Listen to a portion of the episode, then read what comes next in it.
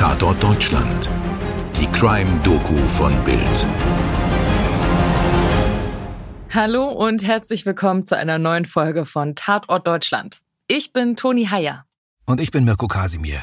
Schön, dass ihr wieder mit dabei seid. Heute sprechen wir über einen Fall, den uns Hörer Thorsten Ende Januar vorgeschlagen hatte. An der Stelle vielen lieben Dank und liebe Grüße. Falls ihr auch ein paar Fälle habt, wo ihr sagt, da müsst ihr unbedingt drüber sprechen, dann schickt ihr uns die ganz einfach per Mail an podcast.bild.de oder per Instagram. Die Links dazu haben wir euch natürlich auch nochmal in die Shownotes gepackt. Und ich weiß nicht, wie es dir geht, liebe Toni, aber wenn man sich ein bisschen einliest in unseren heutigen Fall, dann gibt es gleich mehrere Gründe, warum der sehr eindrücklich ist. Ja, und ich finde es beängstigend, wie jemand in so wenigen Tagen gleich mehrere Morde begeht, wie unser heutiger Protagonist Steve Wright. Meintest du das, Mirko? Ja, unter anderem. Und natürlich auch, dass dieser Steve Wright zwei seiner Opfer in der Körperhaltung eines Kreuzes abgelegt hat. Ja, auch das ist ein ziemlich verstörendes Detail. Aber okay, genug vorweggenommen, lass uns einfach loslegen. Und der Anfang ist ebenso simpel wie beängstigend.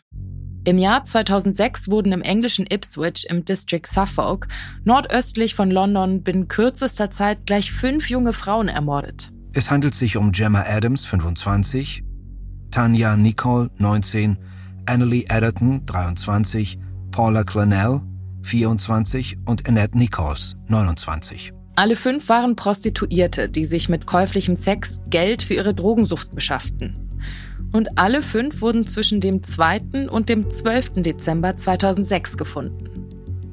Alle Opfer waren erwürgt worden. Keine der Frauen wies Kampfspuren oder Spuren von sexuellem Missbrauch auf. Auf eine weitere Gemeinsamkeit kommen wir gleich, wenn wir die Entdeckung der Toten einzeln aufdröseln. Am 2. Dezember 2006 entdeckt ein Fußgänger in der wasserreichen Landschaft von Hintlesham, zehn Autominuten westlich von Ipswich, eine Frauenleiche. Sie wird als die 25-jährige Prostituierte Gemma Adams identifiziert. Gemma war seit dem 15. November vermisst worden.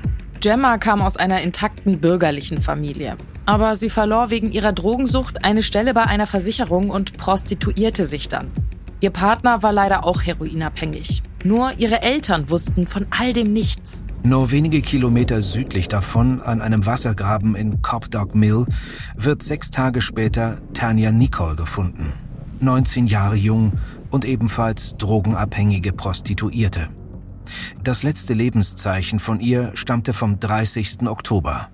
Tanja war zur Highschool gegangen, also dem englischen Gegenstück des Gymnasiums, verließ mit 16 dann aber ihr Elternhaus.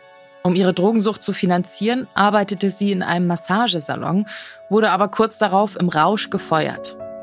Ihre Mutter wusste nicht, dass sie anschaffte und dachte, sie würde in einer Bar oder bei einem Friseur arbeiten. Die nächste Tote wird schon zwei Tage später aufgefunden, aber in Nacton. Das ist ein Kaff zehn Kilometer östlich von Ipswich. In einem Waldstück stößt ein Spaziergänger auf die Leiche von Annalie Elderton.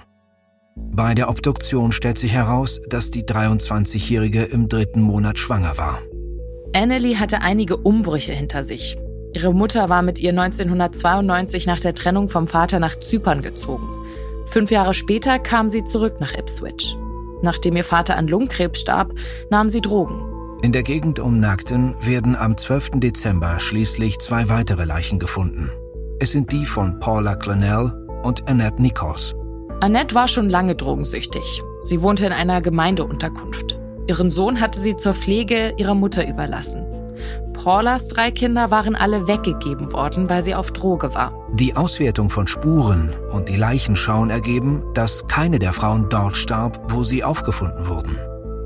Außerdem waren Annalie und Annette vom Täter mit rechtwinklig abgespreizten Armen, wie bei einer Kreuzigung drapiert worden. Als im Herbst die ersten Frauen vermisst wurden, wurde das nur in den lokalen Medien vermeldet. Jetzt, im Dezember 2006, nach dem Fund von sechs Frauenleichen, ist die britische Öffentlichkeit landesweit in Aufruhr. Gesucht wird ab sofort der Suffolk Strangler, also auf Deutsch der Würger von Suffolk. Die örtliche Polizei in Suffolk stellt schnell fest, dass die Fälle ganz offensichtlich zusammengehören und fordert Unterstützung aus London an. Schon nach wenigen Tagen ermitteln 300 Beamte. Später sind es 650. Jeden Tag müssen mehr als 400 Anrufe mit Hinweisen entgegengenommen werden. Schon bald sitzen die Polizisten an 10.000 Telefonprotokollen. Durch die Lagerung einiger der Leichen war die Sicherung von DNA zunächst schwierig. Zum Beispiel hatte Wasser viele Spuren abgespült. Außerdem war offenbar keiner der Frauen vor ihrem Tod sexuelle Gewalt angetan worden. Es gab auch keine Spuren von Gegenwehr. Während die umfangreichen Untersuchungen andauern, nimmt die Polizei aufgrund von Hinweisen erstmals einen Verdächtigen fest. Einen 37 Jahre alten Supermarktangestellten aus der benachbarten Hafenstadt Felixstowe. Aber er ist der Falsche und dank sorgfältiger Arbeit können eben doch DNA-Stränge gesichert und sogar zugeordnet werden. Und die führen zu einem anderen Mann. Zu einem Mann namens Steve Wright. Seine DNA befand sich in den Polizeiregistern, seit er fünf Jahre zuvor bei einem Diebstahl erwischt worden war. Wright hatte umgerechnet 100 Euro aus der Kasse einer Kneipe gestohlen, in der er damals arbeitete. Jetzt wird er verdächtigt, ein fünffacher Mörder zu sein. Der Supermarktkassierer aus der Nachbarstadt kommt wieder auf freien Fuß. Erstmal gegen Kaution, später ohne Auflagen. Steve Jared James Wright wird als zweites von vier Kindern am 24. April 1958 in Norfolk geboren. Während Wrights Vater Militärdienst leistet, lebt die Familie zeitweise in Malta und Singapur. Die Eltern lassen sich später scheiden. Steve und seine Geschwister bleiben beim Vater, der mit seiner neuen Frau noch zwei weitere Kinder bekommt. Steve fing gleich nach der Schule an, auf Fährschiffen zu arbeiten. Im Laufe der Jahre arbeitete er als Koch, Steward auf der Queen Mary II, Lastwagenfahrer, Barmann und zum Schluss als Gabelstaplerfahrer. Wright war zweimal verheiratet. Aus der ersten Ehe gab es einen Sohn. Ein weiteres Kind stammte aus einer späteren Beziehung nach der zweiten Ehe. Im Zeitraum der Morde hatte er eine Beziehung zu Pamela Wright, wobei die Gleichheit des Namens hier Zufall ist. Die beiden zogen 2004 zusammen in ein Haus. Steve Wright hat sich immer wieder beim Glücksspiel verschuldet und befand sich in einer Privatinsolvenz. Zweimal hat er versucht, sich das Leben zu nehmen. Einmal mit Kohlenmonoxid, einmal mit Schlaftabletten. Auf den Fotos von Steve Wright sieht man das Unstete und all die Sorgen maximal im Blick. Ansonsten wirkt er wie der typische Endvierziger aus der englischen Mittel- und Unterschicht. Blond, lichter werdendes Haar, ein bisschen Übergewicht, unsportlich. Das soll er also sein, der Bürger von Suffolk. Aber Wright streitet die Morde von Anfang an ab. Dass er die Frauen als Kunde getroffen hatte, das gab er zu. Alles andere wäre auch lächerlich gewesen. Denn neben den DNA-Beweisen trafen nach und nach auch immer mehr Überwachungsbilder auf, die ihn und sein Auto in den fraglichen Nächten mit den Prostituierten zeigten. Nach dem schnellen Ermittlungserfolg arbeiten Polizei, Staatsanwaltschaft und Gericht sehr gründlich, um einen Prozess vorzubereiten. Der beginnt schließlich am 16. Januar 2008. Die Aufmerksamkeit ist riesig. Vor dem modernen hohen Gebäude stehen Ü-Wagen aller wichtigen Fernsehstationen. Unter den Prozessbeobachtern im Innern sind zahlreiche Angehörige der jungen Opfer. Steve Wright, mittlerweile 49 Jahre alt, gibt sich unbeteiligt und streitet die Morde weiter ab. Staatsanwalt Peter Wright zählt in der Beweisaufnahme die DNA-Spuren auf, die Videoüberwachungsaufnahmen und die Details von den Fundorten der Leichen. Der Angeklagte gibt zu, mit vier der fünf Frauen bezahlten, einvernehmlichen Sex gehabt zu haben. Nur einmal, nämlich bei Tanya Nicole, sei es nicht dazu gekommen. Die habe er ins Rotlichtviertel von Ipswich zurückgefahren. Und überhaupt sagt Wright im Prozess, dass es für ihn schon lange normal sei, käuflichen Sex zu haben. Er gehe seit 25 Jahren zu Prostituierten. In seiner Beziehung zu Pamela sei es oft so gelaufen, dass er sie erst zu ihrer Arbeit im Callcenter fuhr und sich anschließend im Rotlichtviertel eine Prostituierte zum Sex aussuchte. So sei es auch im fraglichen Zeitraum 2006 gewesen. Wright gibt zu, ungefähr zu der Zeit, als Gemma Adams verschwand, in seinem Auto Sex mit ihr gehabt zu haben. Die anderen habe er mit nach Hause genommen. Weil seine Freundin Pamela keinen Geruch im Bett bemerken sollte, habe der Sex dort auf Jacken auf dem Fußboden stattgefunden. Die Morde müsse aber jeweils jemand anderes begangen haben, sagt der kühl wirkende Wright im Prozess. Der Staatsanwalt kontert. Überall an den Frauen hätten sich Spuren von ihm und dem Kofferraum seines Autos gefunden. Selbst bei Tanja Nichols, obwohl die doch im Wasser gelegen habe. Die Beweislast ist einfach erdrückend. Trotzdem lässt sich das Gericht Zeit, arbeitet gründlich. Zum Beispiel werden die Geschworenen zu den Fundorten der Leichen gefahren, um sich selbst ein Bild zu machen. Nur das Motiv des Mörders bleibt unklar, weil er dazu schweigt. Warum mussten fünf junge Frauen in so kurzer Zeit sterben? Warum drapierte er zwei von ihnen später so wie bei einer Kreuzigung? Am 21. Februar 2008 verkündet Richter Gross das Urteil der Jury. Steve Wright muss lebenslang ins Gefängnis. Und zwar ohne die Möglichkeit einer späteren Bewährung. Die Morde seien mit Vorbedacht und Planung erfolgt. Bei der Urteilsverkündung ertönen laute Ja-Rufe von den Zuschauerplätzen. Die Familienangehörigen der Opfer halten sich an den Händen. Annette Nichols Mutter bricht in Tränen aus und Paula Clanels Schwester und Mutter brechen zusammen. Gemma Adams Vater Brian sagt, ich bin sehr erleichtert und freue mich für alle Familien, dass dies jetzt vorbei ist und wir jetzt mit unserem Leben weitermachen können. Man kann die gründliche und schnelle Arbeit der Polizei gar nicht genug loben. Auch drei Geschwister des Mörders Steve Wright sind an diesem 21. Februar im Gerichtssaal. Sein Bruder Keith empfindet das Urteil als sehr hart. Es habe genug Gründe für Zweifel an den Tatabläufen gegeben.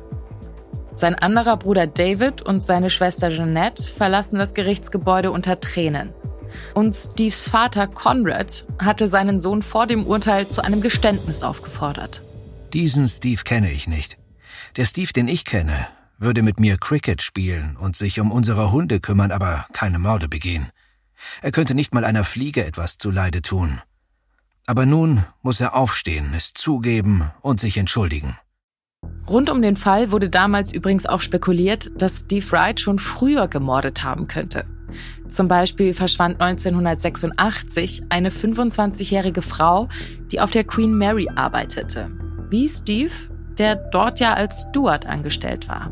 Es wurden auch nochmal ungeklärte Todesfälle in Ostengland aus den Jahren 1992 bis 2000 daraufhin abgeklopft, ob Wright auch hier als Täter in Frage kommen könnte. Aber dies ließ sich nicht erhärten oder gar beweisen. Ich muss sagen, was ich bei diesem Fall besonders schrecklich finde, hier sind junge Frauen umgekommen, die wirklich Hilfe gebraucht hätten. Aber weil sie in ihrer Verzweiflung und Geldnot anschaffen gegangen sind, passiert da genau das Gegenteil und setzen sich damit natürlich einer deutlich höheren Gefahr aus, dass ihnen Gewalt ja, angetan wird. Definitiv. Und ich glaube, das Gefährliche ist auch, dass sie da so ausgeliefert sind. Also ich meine, es liegt auf der Hand, dass perverse oder gewalttätige Männer da ein leichtes Spiel haben. Gerade bei Prostitution auf der Straße, wo es super anonym ist. Also was die Motive angeht, der Mann hat tendenziell hier die Möglichkeit, sich überlegen zu fühlen. Also auch zu herrschen über Moral und Tod, so ein bisschen dieses Gott spielen. Und die Frau, die ist die Böse, das ist die Schlampe. Und wenn ich ihr was antue, dann wiegt das nicht so schwer. Umso leichter noch, wenn die Prostituierte drogensüchtig ist und ihre Familie nicht mal weiß, wo sie ist. Und das Schlimme ist, oft bleibt den Frauen auf dem Straßenstrich nichts anderes übrig, als gegenseitig auf sich aufzupassen. Aber ich meine, wenn eine in ein Auto steigt und nie wieder auftaucht, dann ist es eh meistens schon zu spät und die anderen, was sollen sie denn machen?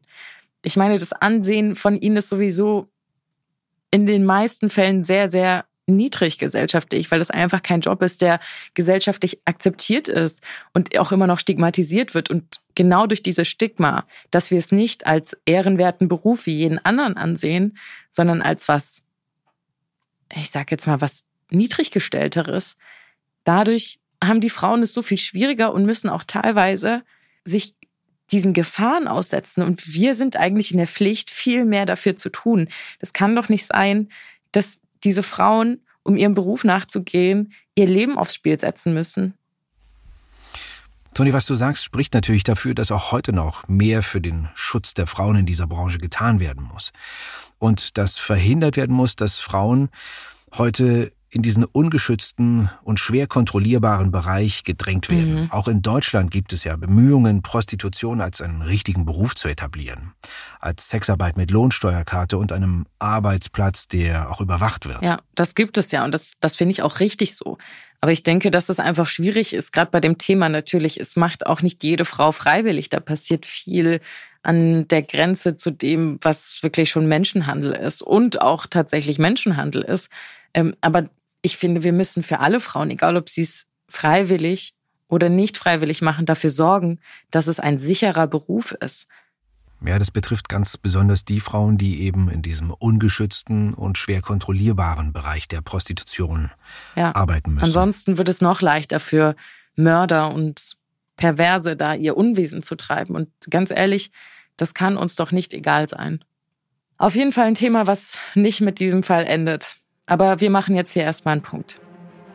Wir haben den Fall erzählt mit Artikeln aus The Guardian, The Independent und der Daily Mail. Aufnahme und Schnitt Toni Heyer, Skript Stefan Netzeband. Postproduktion Wakeword Studios München. Bis zum nächsten Mal.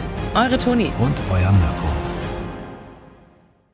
Dir hat diese Folge von Tatort Deutschland gefallen? Du bekommst von True Crime einfach nicht genug. Dann hör jetzt in unsere weiteren Folgen rein. Hier warten mehr als 200 spannende Fälle auf dich, wie das Verschwinden von Rebecca Reusch, der Prozess gegen O.J. Simpson oder die Entführung von Ursula Herrmann. Wir hören uns bei Tatort Deutschland.